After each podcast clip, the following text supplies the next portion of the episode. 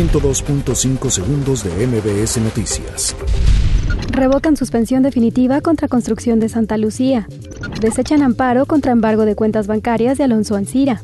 Gobierno de México dará nueva información sobre accidente aéreo en Puebla el 25 de octubre. Ratificación de TEMEC podría ser a principios de noviembre. Andrés Manuel López Obrador asegura que el avión presidencial ya tiene comprador. PAN pide a Medina Mora exponer razones de su renuncia.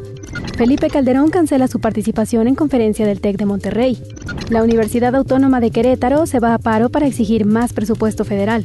El Fondo Monetario Internacional asegura que el 90% de la economía mundial se está desacelerando. Johnson reitera que Reino Unido está preparado para un Brexit sin acuerdo. 102.5 segundos de MBS Noticias.